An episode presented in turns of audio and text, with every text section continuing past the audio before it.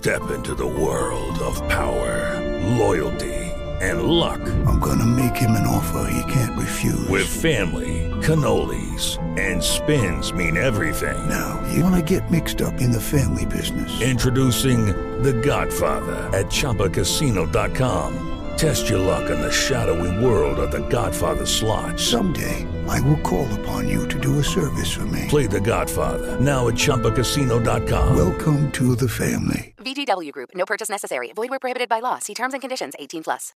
Buenos días, Madre Esfera. Buenos días, Madre Esfera. Buenos días, Madre Esfera. Hola amigos, bienvenidos un día más al podcast de la comunidad de Madre Esfera. Ya sabéis, el podcast de creadores de, de, la comunidad de creadores de contenido sobre crianza en castellano. En este podcast os acercamos, ya sabéis, temas interesantes, temas de eh, que puedan enseñaros alguna cuestión o, o, conocer a gente interesante, entrevistas que nos parecen relevantes y temas que siempre nos interesan. Desde el principio de Madresfera siempre nos ha interesado mucho eh, el mundo, cómo compaginar el mundo digital con el mundo no digital, ¿no? El 1.0, el 0.0 el 1.0, ahora no sé muy bien los unos y los números. Voy a pedir ayuda a mi invitado de hoy para ver cómo gestionamos este tema de cómo los padres nos movemos en el mundo digital cuando nuestros hijos empiezan, bueno, desde que son muy pequeños en realidad. En realidad cada vez hay que planteárselo antes. Juan García, Blogoff en Twitter. Eh, ¿Cómo estás, Juan? ¿Qué tal? Pues bien. Uy. Día espléndido aquí en Asturias, o sea que, que, disfrutándolo, la verdad. Es verdad, se ve un sol de fondo por ahí maravilloso. Que... Sí, sí, sí, estamos, estamos bien hoy, la verdad, por aquí. Ahora salimos a la calle y pillamos cualquier rayito de sol. No vaya a ser que nos confinen a la hora siguiente. Totalmente, totalmente. Sí, sí, sí. Bueno, Juan estuvo con nosotros hace tiempo, ya. Yo creo que hace como dos años, Juan. Es que pasa el tiempo volando. No, no, tanto no, hombre, mucho menos. No. Que no, que no, que no. Un año, una cosa así. Te lo, te lo busco si hace falta, no, pero. No lo busques, pero hace mucho. que llevamos ya cuatro años con el podcast, ¿eh? No, yo no creo que fuera tanto. Pero bueno, yo lo siento, mejor sí. Yo me siento muy mayor ya. El caso es que nos apetecía mucho charlar contigo de nuevo y, y, y, abordar temas que nos preocupan a los padres en esto de cómo ayudar a nuestros hijos en el mundo, a, a integrarse en este mundo que cada vez tiene menos separación. Yo creo, o sea, mmm, cada vez hay menos, y ahora me dirás tú tu opinión, pero tengo la sensación de que cada vez es, menos, es más difuso la barrera entre el mundo real, ¿no? Este nuestro y el mundo tecnológico. Cada vez está más implantado en nuestras vidas y cada vez es como dónde nos movemos. Estamos aquí, allí. No sé, ¿tú cómo sí. lo ves? Sí, sí, de hecho, bueno, uno de los datos que suelo dar en mis conferencias, que siempre a la gente le llama mucho la atención, es que eh, cuando se les pregunta a los menores eh, sobre si se comportan online de una forma uh, muy diferente a como lo hacen en la vida offline, ¿no? Eh, porque lo, de, lo del mundo real a mí no me gusta ¿no? hacer esa comparación porque, porque el mundo real también es Internet, pero cuando se les pregunta si, si hay grandes alteraciones del comportamiento, solo creo recordar que el dato está en torno a un menos de un 20% dicen que, que sí, que, que, hay, que se comportan de forma diferente o caen un poco en este tópico de, bueno, pues me pongo una máscara y hago cosas que, que, no haría, ¿no? Pero sí, sí, estoy totalmente de acuerdo. Yo creo que ya todo esto está tan integrado en la vida diaria que no... Somos, somos como somos online y offline, eh, totalmente, claro. Sí, eh, Juan García, para los que no os habéis escuchado el episodio anterior y no lo conocéis eh, de las redes y de su blog, pues eres consultor y, experto en este tema y además das muchísimas charlas a padres y alumnos también, ¿no? A gente joven. Y me, interesa mucho el feedback que vas obteniendo desde ese lado en cuanto a este tema. Es decir, ellos lo ven con mucho más mucha más naturalidad que nosotros, que los padres, ¿no? Sí, eh, sí, efectivamente, como dices, trabajo, bueno, aparte de mi trabajo del día a día de, consultor de, de, estrategia digital, sí que compagino con toda esta actividad formativa, ¿no? Y justamente hace, hace unos días fue el día de Internet Seguro, que estuve colaborando con, con INCIBE, eh, moderando con el Instituto de Ciberseguridad Española moderando una mesa en la que había precisamente tres adolescentes de, de 15 años aproximadamente, que fue muy, la verdad es que fue muy divertido, fue muy enriquecedor, me hubiera quedado hablando con ellos, es una pasada, ¿no? Ver la visión que tienen de estas cosas. Eh, y, y, sí, hombre, yo creo que siempre habrá una brecha generacional, ¿no? Y siempre, siempre habrá pues, lo, los padres y los profesores y los educadores en general que, que piensan que todo esto es, es, muy diferente y que realmente yo creo que es una respuesta al, miedo al, que, al miedo que tenemos a perder el control, ¿no? Vale, sí, no, decías que, que teníamos que es como una respuesta a, a, perder el control de los padres. Sí, sí, sí, que, que, eso, que por mucho que nos digan que tenemos que ir soltando cuerda y que hay que dotar a los chavales de cierta independencia, eh, sobre todo en ese paso a la adolescencia, eh, realmente yo creo que antes se daba cuando salías de fiesta eh, solo, ¿no? Y, y, estabas en casa tragando saliva por dónde estará tu hijo, ya que ahora volverá y estas historias. Y lo que pasa es que ahora ese, ese salto ya se puede hacer con tu hijo en su cuarto cogiendo el teléfono móvil, ¿no? Entonces eso te genera cierta angustia y son angustias muy clásicas y muy humanas de con quién estará hablando, qué hará, qué dirá, qué experimentará, qué va. Y, y el hecho de que ahora, pues eso, lo puedan hacer sin salir de casa, eh, y cada vez más, sobre todo con el confinamiento, ¿no? Y cómo está ca cambiando esta cultura, pues genera un poco de tensión, sí, a los padres y a los educadores. Pero, pero creo que nada fuera de lo normal. Yo creo que es, es, normal, todo muy humano. Claro, lo que pasa es que vamos viendo datos también y vamos viendo que eh, antes empezábamos, a salir a una cierta edad, no se salía con 8 o 9 años claro. y sin embargo ahora sí tienen acceso a ese primer móvil ya en muchas ocasiones desde la primera comunión. Y sí. claro, se ha adelantado la edad y entonces es como, ay, esto no estábamos preparados para esto. Claro, efectivamente, eh, pero también hay otra diferencia muy importante, que es que eh, por esa metáfora muy cogida o esa comparación muy cogida por, con pinzas, ¿no? Pero bueno, yo creo ilustrativa que utilizaba, era que, al final mis padres, en cierto modo, salían de, de, bares de vez en cuando, ¿no? Habían salido de bares en algún momento. Eh, yo, yo, recuerdo, yo trabajé cuando era, tenía 17, 18 años, empecé a trabajar en un bar de copas los fines de semana. Y cuando se lo comenté a mi padre, eh, de las primeras cosas que hizo fue un, un, día a las 10 de la mañana o a las 11 de la mañana salir por la misma zona donde estaba el bar donde yo iba a trabajar y ver cómo era por fuera y ver cómo era el sitio y ver, ver un poco cómo era la zona, ¿no? Y, eso yo creo que los padres en, mayor o menor medida tenían esas referencias de, bueno, pues mi hijo sale por esta zona, sale por este barrio. El problema de, la, de esta brecha un poco digital entre padres y hijos eh, es que a lo mejor no tienes esa información, ¿no? O sea, no sabes eh, el entorno en el que se mueve tu hijo y por eso los que nos dedicamos a estas cuestiones lo que tratamos de esforzarnos mucho es en dar una visión positiva de la tecnología porque es la única forma de que los padres entren ahí, también explicando a los padres que hay muchísima información que hay y cuando pues compañeros míos que, que, han estado en, aquí contigo y que bueno son muy de referencia como María Zavala o Álvaro Barona o mucha otra gente eh, hablamos de lo importante que es ver un vídeo de Ibai por ejemplo o de repente pues ver las campanadas con Ibai ¿no? que las dio este año pues este año renuncias a la Pedroche y le haces caso a tu hijo y ves a Ibai y te parecerá una chorrada te parecerá que no te entretiene o te parecerá lo que sea no pero lo importante es que ves esa zona en la que se está moviendo tu, tu hijo. Eh, porque luego, claro, cuando me preguntan estas historias de la edad, de acceso al primer móvil, mmm, caray, es que depende muchísimo de, de, del tipo de educación, de la responsabilidad que tenga tu hijo, de, los valores que, quieras transmitir. O sea, es, es, como muy personal meterse ahí. Es como decir que decida yo a qué hora tiene que volver a tu hijo a casa. No lo sé. ¿Por dónde sale tu hijo? ¿Por, qué barrio sale? Eh, ¿Hasta qué punto quieres que salga solo? ¿Con qué amigos sale? Yo son preguntas que yo no puedo responder. Entonces, en Internet es exactamente lo mismo. Eh, tú mira en qué zonas está, mira con qué gente está, desde cierta distancia. No se trata de que seas el mejor amigo de tu hijo, que es una cosa horrible, absolutamente. Lo que tienes que ser es el padre o el profesor, pero controla un poco y con eso pues ya tomas decisiones. Claro, lo que tú dices, dar un móvil y, y, salir a la calle. Es como, es como si con 10 años va a una ciudad nueva que no conoces absolutamente de nada, donde hace amigos nuevos que no conoces absolutamente de nada y le dejas que vaya a su aire olímpicamente cinco horas al día con nueve años. Eh, es algo que, no sé, me produce fascinación, desde luego.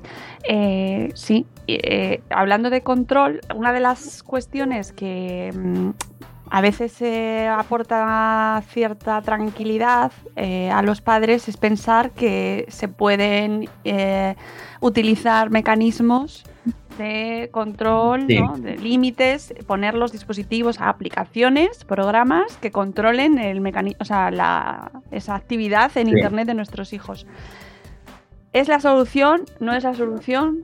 ¿Qué, ¿Cómo lo ves, Juan?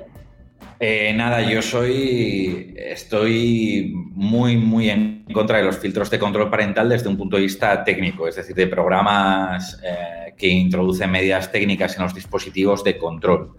Estoy muy en contra, lo cual no quita que haya casos determinados en los que sea, sea interesante, ¿no? Estoy en contra por varias razones. La primera, porque fallan más que una escopeta de feria.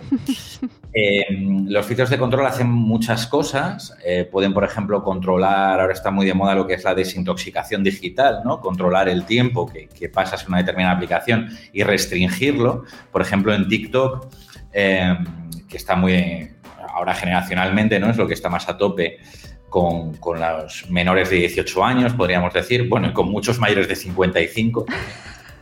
Eh, pero, pero en TikTok tú cuando configuras, eh, de hecho voy a hacer la cuña, eh, porque en Instagram ahora tengo el proyecto que se llama arroba crianza digital, que estoy sacando poco a poco contenido, y quería sacar uno próximamente sobre la gestión de control parental en TikTok que una de las cosas que tienes es le puedes crear una cuenta al niño, eh, tú, tu móvil, te creas una cuenta de TikTok como, como padre y entonces configuras opciones de privacidad y entre ellas está restringir el tiempo que puede estar abierta la, aplicación. ¿no? Entonces esa es una línea de control que esa sí me puede parecer más interesante, el, aprender un poco, sobre todo cuando son más pequeños, ¿no? a gestionar el control del tiempo y a percibir bien el tiempo que están estas aplicaciones, sobre todo en algo como TikTok, que es un pozo sin fondo donde, donde entras y no, no puedes salir. Es que no puedes salir eh, literal.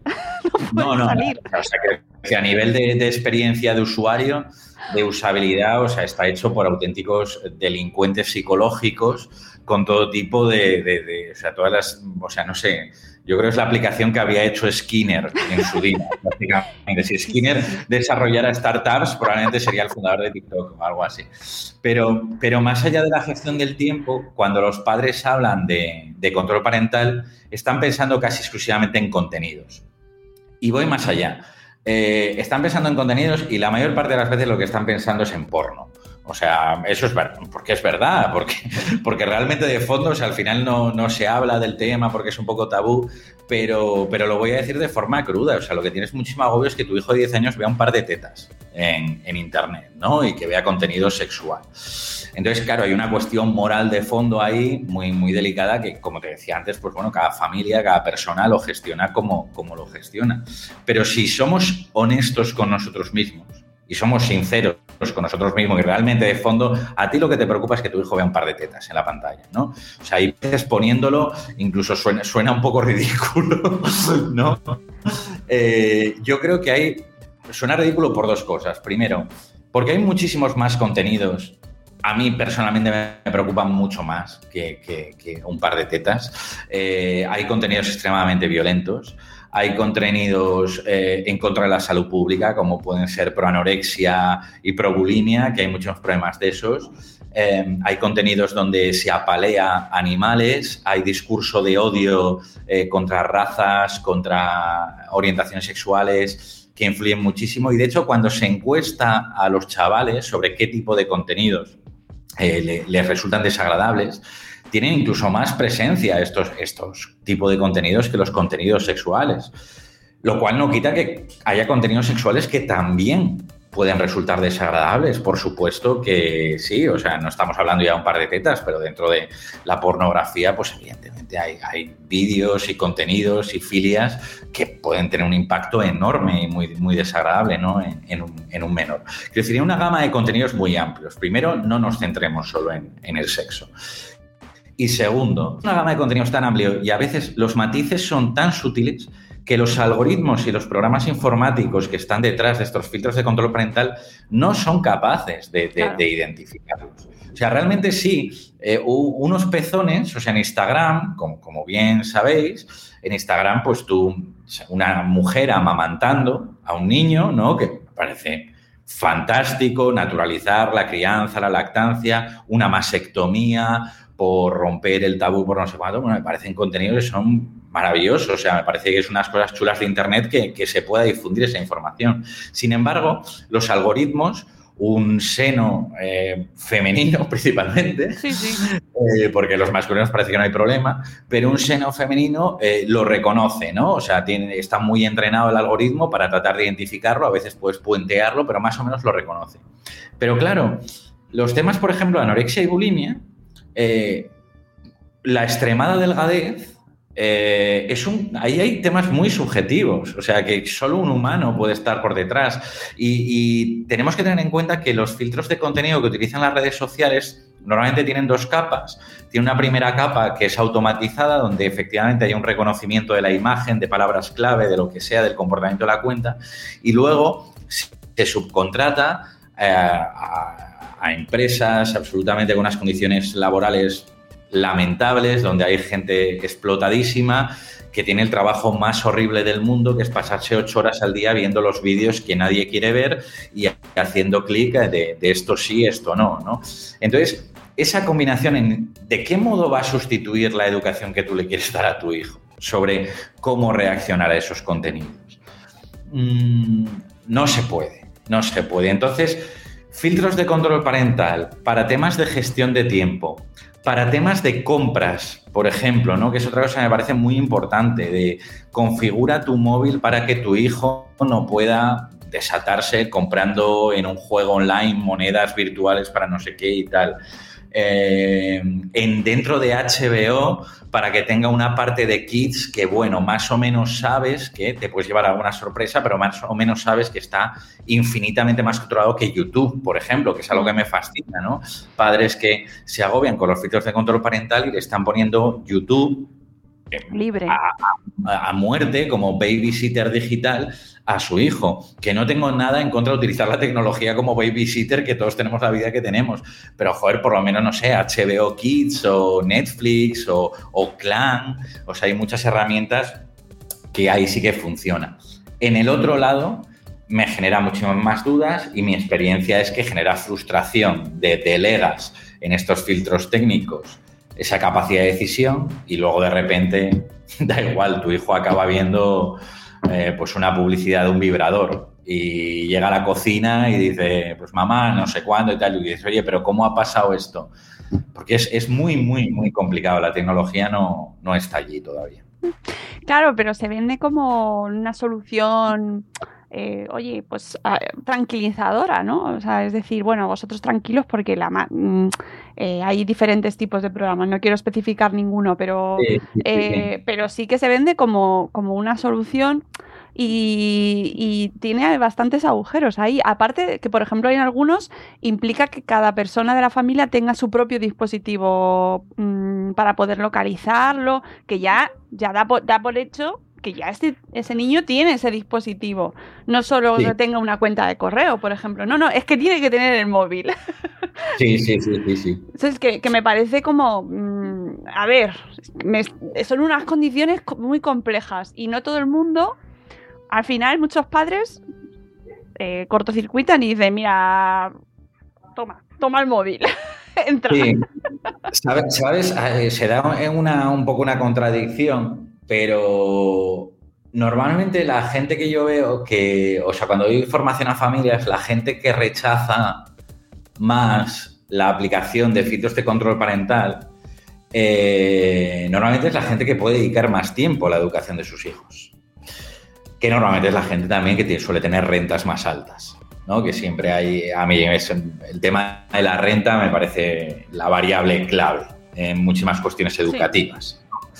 Eh, y bueno, de hecho, mismamente a Ramón Nogueras, que lo tuvisteis, ya te lo dije, maravilloso, aquí no hace mucho, que yo admiro mogollón y tal, pues también iba un poco más en esa línea, ¿no? De qué compañías frecuentas, en qué barrios vives, ¿no? Qué tipo de oportunidades tienes, ¿no?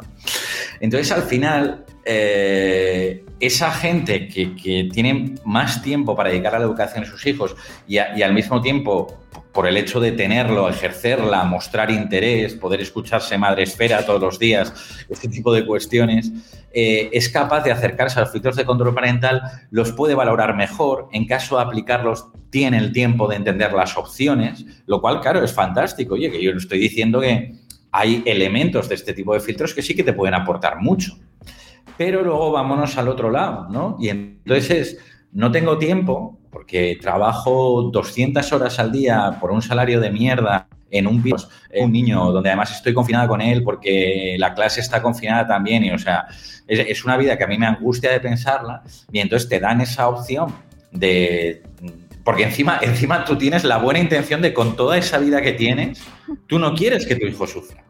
Y además tienes cierto sentimiento de culpabilidad a lo mejor de no poder estar continuamente eh, encima, encima de tu hijo, ¿no? Y entonces aparece esto como, como eso, como la panacea de, bueno, pues no te preocupes, pues instalas esto y esto encaja en tu modelo de vida y te solucionamos esta historia. Em, es un problema, es un problema, pero realmente el único mensaje que se puede dar es, en términos de contenido, eh, esto no va a evitar que tu hijo eh, o esté impactar. Pero hay dos mensajes positivos, ¿vale? Para esa persona que dice, mira, esto no te va a solucionar tu vida. Hay dos mensajes positivos.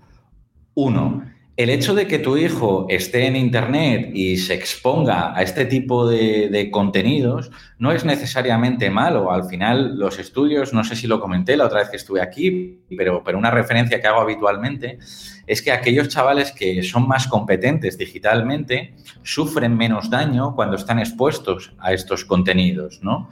Em, un ejemplo que suelo poner siempre es que em, hay chavales que reciben, están expuestos a menos sexting o a menos pornografía y sin embargo cuando reciben esa información el daño que sufren es mucho mayor que otros chavales que han estado más expuestos y que generan como cierta resiliencia, bueno, no sé, es un término que tampoco me gusta mucho, pero bueno, creo que se entiende lo que quiero decir, ¿no? Cierta resistencia, cierto, a, bueno, esto es lo que hay. Entonces, el hecho de que tu hijo se vaya encontrando con esas historias no es necesariamente malo. Y por otro lado, siempre digo, no se trata de ser un super padre, no se trata de ser una super madre, que es también un poco en la línea del mensaje que a mí me gusta mucho que daba Nogueras de, hey, relájate, ¿vale? O sea, lo importante es que tus hijos sepan que si hay un problema, puedes estar ahí. Yo con mi hijo, por ejemplo, me desespero un poco porque em, yo, por ejemplo, en casa no tengo, no tengo, yo tengo un niño de 5 años para, para, quien se quiera poner en mi lugar, ¿no? Eh, yo no tengo instalados filtros de control parental. Em, tengo una tablet, o sea, normalmente cuando juega de forma autónoma, eh, a videojuegos, juega en una tablet que, bueno, prácticamente no tengo, o sea, sí que está configurada con mi cuenta, es una tablet antigua, entonces tampoco tiene mucho margen de, tal. Como mucho a veces la pongo en modo avión, por si hay un juego o algo que tenga, que tenga conexiones a internet, instalo juegos que estén en modo avión.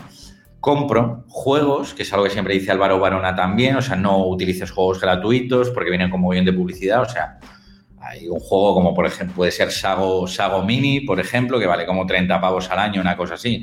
Y ahí está entretenido, o sea, son 20 juegos, es una maravilla. Y, luego a nivel de, en el salón, ¿no? Ya eh, jugamos a la consola, a la consola, a la PlayStation, siempre jugamos juntos, siempre jugamos juntos. Eh, si le dejo jugar solo es a un juego que ya controlo yo, ¿no? Pero, pero siempre jugamos juntos.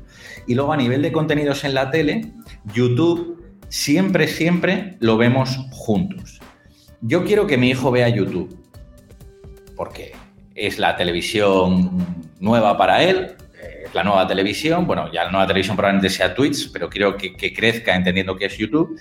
Quiero que ese primer momento en el que salga un anuncio desagradable, que salga una miniatura de un vídeo desagradable, quiero que esté conmigo al lado y quiero comentar qué es lo que hemos visto y qué es lo que ha pasado. Y quiero que vayan teniendo conceptos como esto es un anuncio, esto es el vídeo.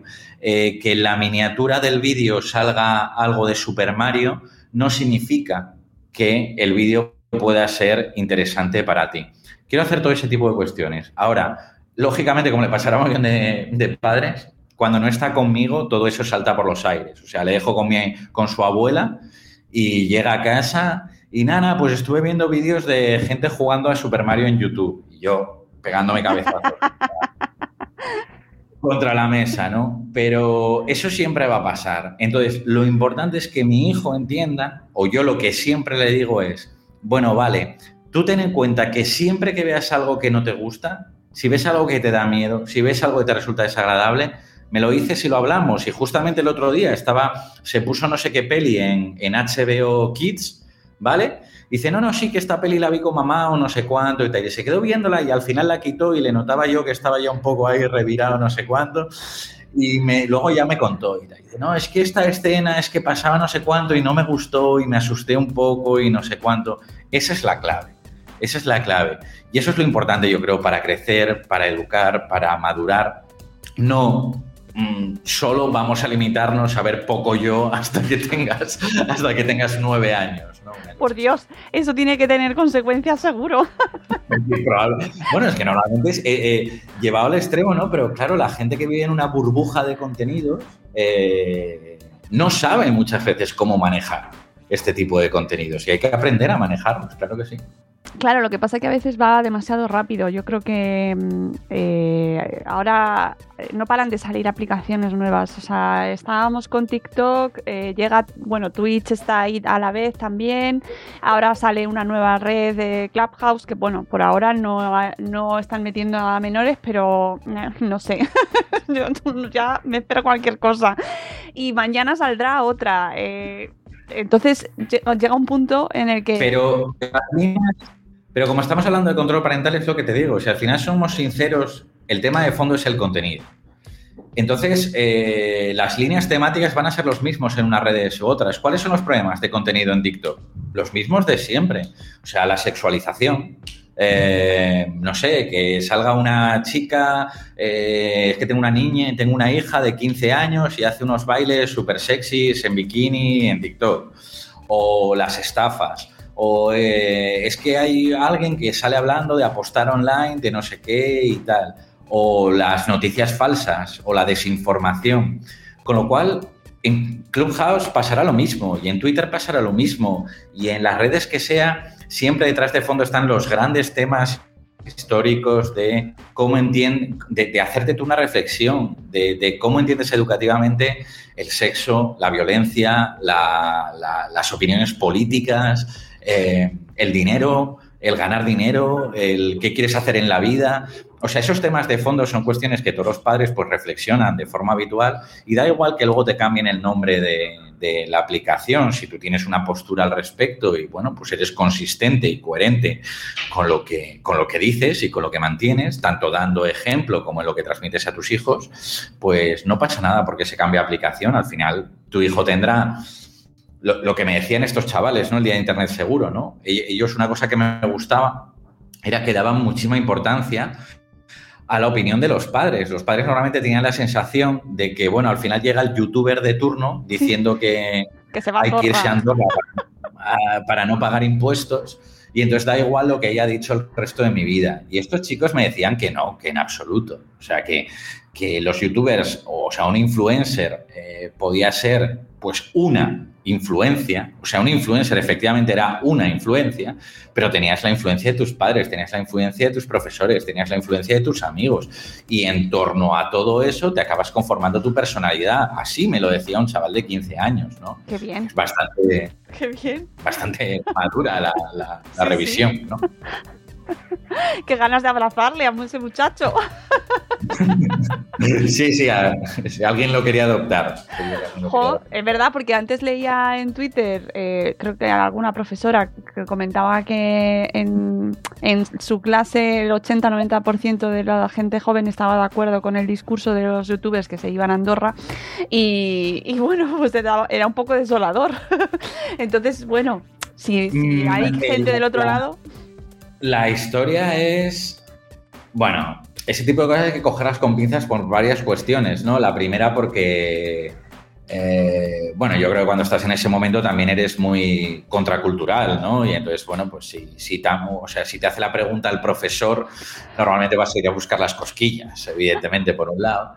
Y por otro lado, bueno, lo que yo decía cuando salió esa polémica, ¿no? De eh, cuántos, o sea, hasta qué punto influye que lo diga el Rubius, que es un, es un outlier, ¿no? Que gana, que gana un, es millonario y hasta qué punto influye en la responsabilidad impositiva el, que escuches todos los días en la cena de tu casa, los políticos me roban, es que me ha llegado la nómina y me han quitado no sé cuánto, es que es que no sé cuánto, o sea, quiero decir, yo el día, me acuerdo cuando estaba pasando esta polémica, que yo llevé al taller el coche, eh, a un taller que me habían recomendado al lado de mi casa, y cuando fui a pagar y tal, fui a pagar con tarjeta y me dijeron, claro, cara de pánico, ¿no? Y no, no, no, con tarjeta, no, no, pues que entonces te tengo que, te tengo que cobrar el IVA y todas las cuestiones y tal. Y yo, ya, claro, que me tienes que claro. Eh, no, no, bueno, pues que entonces, bueno, te tengo que hacer, bueno, o sea, no sé, un, pero no te hablo, no te hablo de un taller que suene, ¿sabes? Que me fui ahí a un, a un, barrio en las afueras, todo tal. No, no, es un taller en mitad de mi ciudad, grande, no sé qué y tal. Entonces, mm, vale, pregunta a la gente en general, o sea, pregunta a los adultos también hasta qué punto consideran que está bien cobrar 200 euros en B, por ejemplo. Pregúntalo. Eh, a ver cuántos están de acuerdo y cuántos lo han hecho, ¿sabes?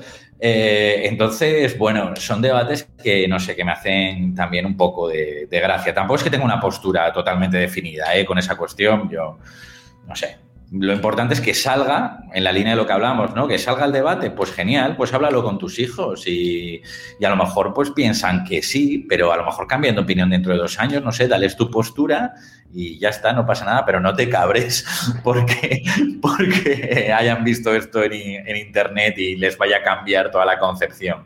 No, hay muchos más elementos a tener en cuenta. Bueno, a mí lo que me sorprende de esto, de la, de la polémica, es que de repente se han dado cuenta de que, hay, de que les están escuchando mucho a los youtubers, ¿no? De, hay muchas familias que de repente han dicho, ostras, es que este, mi hijo está haciendo mucho caso a lo que dicen youtubers. Y pues claro, es que a lo mejor pasa, también le escucha mucho, pasa mucho tiempo también en viendo Twitch o no saben. O sea, hay muchos padres que no saben lo que hacen sus pero, hijos. Pero bueno, pero quiero decir, pasa muchísima gente todos los días viendo a Ana Rosa Quintana. Eh, muchísima, gente. O sea, te quiero decir, cuando, cuando sale una información eh, absolutamente lamentable en los programas de televisión sobre las vacunas o sobre el COVID o sobre la historia que sea, eh, pues la gente que, que pasa mucho tiempo viendo ese tipo de programas, pues también le influye.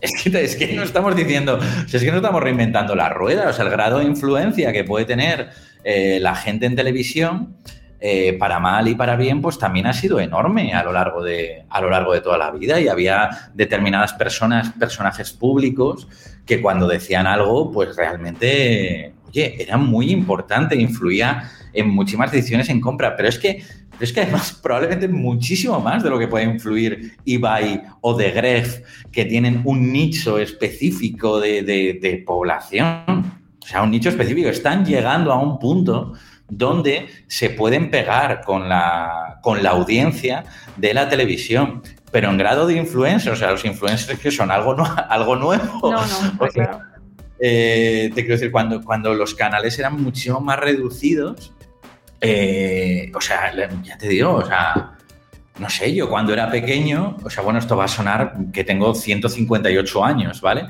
Pero quiero decir, eh, sé, o sea, para mí que Emilio Aragón eh, llevara eh, unas zapatillas deportivas eh, con traje en la televisión era algo que me estallaba la cabeza y que me parecía absolutamente fascinante, ¿sabes? Y yo cuando tenía 14 años, a pesar de que tengo unos rizos endemoniados, yo me quería cortar el pelo con entonces, influencers siempre ha habido y en la adolescencia, joder, pues ¿para qué te voy a contar? ¿Sabes? Pero que no me digan los adultos que no tienen personajes de referencia que todavía con 40, con 50 y con 65 años les influyen. Claro que sí. O sea, Ramón Nogueras para mí es un influyente. A mí cuando Ramón Nogueras coge y sale diciendo me cago en Freud, pues, pues digo yo, ostras, pues no sé, pues mi, mi, opinión, o sea, influye verdaderamente. Yo digo, ah, pues lo que diga Ramón. o sea, Ramón tiene la culpa de todo, porque es que madre mía. claro que sí, claro que sí, porque, porque también cuando te gusta mucho el contenido que genera alguien y cuando alguien te entretiene y pasa con eso, con, con Ana Rosa o con La Sexta Noche o con El Chiringuito o con el programa que sea, cuando pasas mucho tiempo compartiendo un espacio con, un creador de contenido y de repente dice algo que te choca o no, pues lo que decía Ramón también, ¿no? Tienes un poco de disonancia cognitiva y entonces de algún modo pues también te adaptas y le das una vuelta a lo mejor esa cuestión que tenías. Pero los padres siempre van a tener algo que decir, una palabra que decir y creo que es una leyenda urbana totalmente que, que no, o sea, influye muchísimo, o sea, influye... Eh, la principal variable de, voto, ahora que fueron las elecciones en Cataluña, la, principal variable para definir el voto de una persona es a que votaban sus padres, es a que vota su familia. ¿Sabes? O sea, estamos expuestos a más contenido político que nunca y todavía al día de hoy, ¿qué votaban tus padres y qué escuchabas todos los días en casa políticamente? Es algo que, influye muchísimo ¿no? en, en tu voto. Entonces, no, un gran poder requiere una gran responsabilidad y los padres pues todavía tienen mucho que decir. Pero eh, ya con esto te voy a ir despidiendo, pero no quiero dejarme el punto de, cuánto exigimos a las plataformas en ese grado de control. Es decir, hasta qué punto tenemos que exigir a, Twitter o a Facebook o a TikTok que también impongan límites, ¿no? Porque muchas veces se nos pone a los padres como, no, oye, eh, por favor tienes que estar pendiente, al final la responsabilidad es tuya, sé qué, pero mm, ¿en qué punto están las plataformas? Por supuesto, por supuesto que hay que exigirles legalmente porque no tienen ningún incentivo a hacer lo contrario. Tienen incentivos, o sea, quiero decir, si quitamos todos los menores de 14 años de TikTok y de Facebook, entendido por Facebook, Instagram, WhatsApp y Facebook, eh, ¿cuántos usuarios perderían de un día para otro? ¿Y qué impacto tiene eso en, las acciones, en la valoración de la empresa, en el tiempo global que pasan los usuarios en la aplicación? Entonces, claro, no tiene ningún incentivo y, hay que forzarles. A mí, eh, algo que me sigue fascinando, o sea, hay muchas cosas que me siguen fascinando de, de Facebook o de TikTok o de todas estas compañías. Pero, por ejemplo, o sea, ¿cómo puede ser que en Instagram no, no tengamos una verificación al día de hoy? Eh, de hecho, es que incluso una aplicación como Tinder, que, está, que está basada en, las citas, que es algo que puede tener un riesgo mucho mayor, eh, todavía no añadió la, verificación, que es algo relativamente sencillo de implementar. Otras aplicaciones de citas como, como Bumble, por ejemplo, que es bastante más segura, eh, la tiene desde hace mucho tiempo y Tinder la puso hace nada. Y en Instagram, pero sí que, ¿qué te costaría? O sea, con, un algoritmo sube una foto haciendo este gesto y verificamos la cuenta automáticamente que eres tú.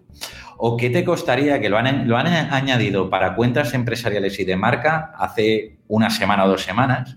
poder decidir quién te puede enviar mensajes directos, que es algo que los menores, o sea, una chica de, de 15 años me lo comentaba el día de Internet Seguro y dices que es que ¿por qué me llegan a mí mensajes esta persona? O sea, ya hay una opción, yo al menos solo la he visto en la, en la cuenta que tengo de empresa, de que solo me pueden enviar mensajes a mis amigos y mis contactos, que en TikTok también está esa obligación. O sea, hay cuatro o cinco cosas básicas de verificación de perfil, poner la cuenta privada, quién te puede enviar mensajes, eh, muchísima más transparencia a la hora de gestionar los reportes y las denuncias de otras cuentas.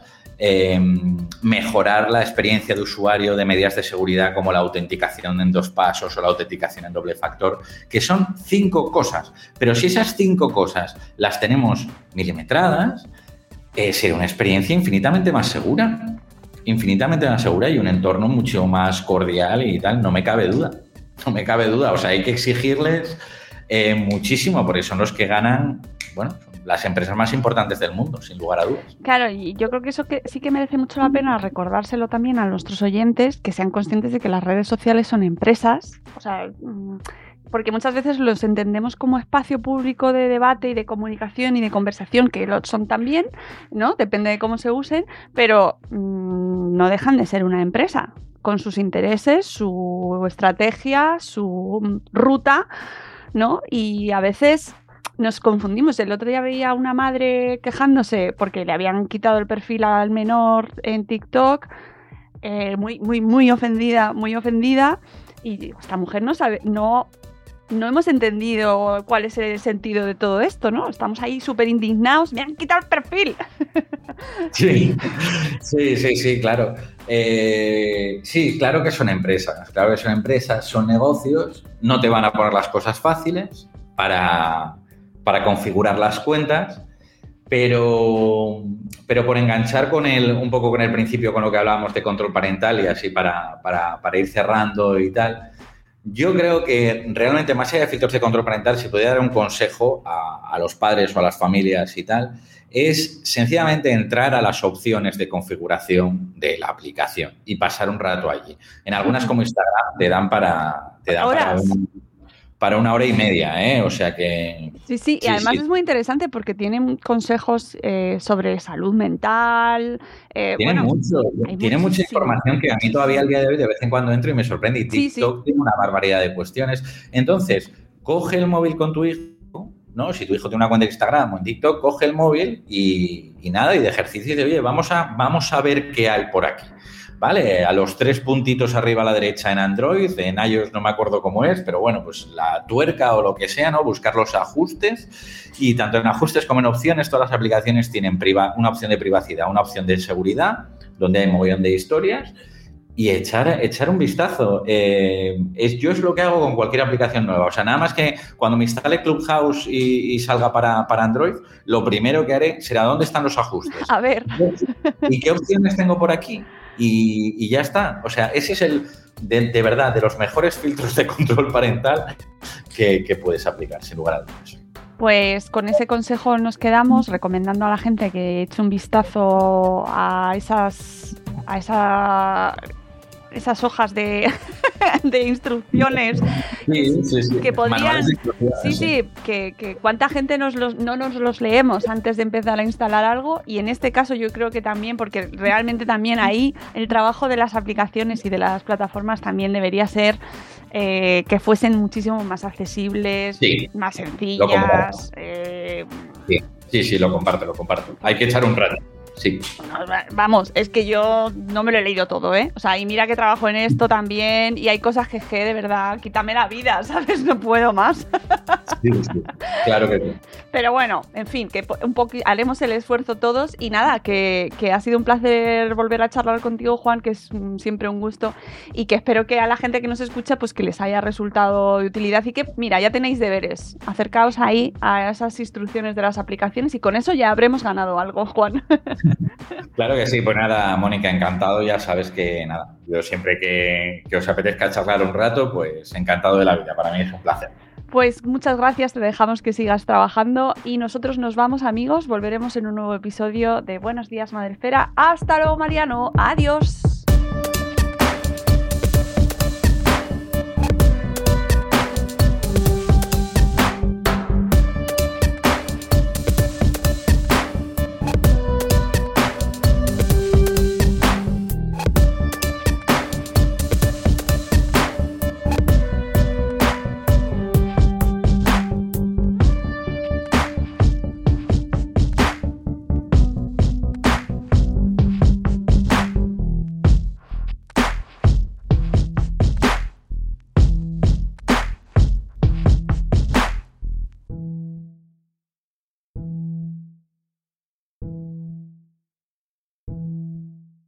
Step into the world of power, loyalty, and luck. I'm gonna make him an offer he can't refuse. With family, cannolis, and spins mean everything. now, you wanna get mixed up in the family business. Introducing The Godfather at ChumbaCasino.com. Test your luck in the shadowy world of The Godfather slot. Someday, I will call upon you to do a service for me. Play The Godfather now at ChumbaCasino.com. Welcome to the family. VGW Group. No purchase necessary. Void where prohibited by law. See terms and conditions. 18 plus.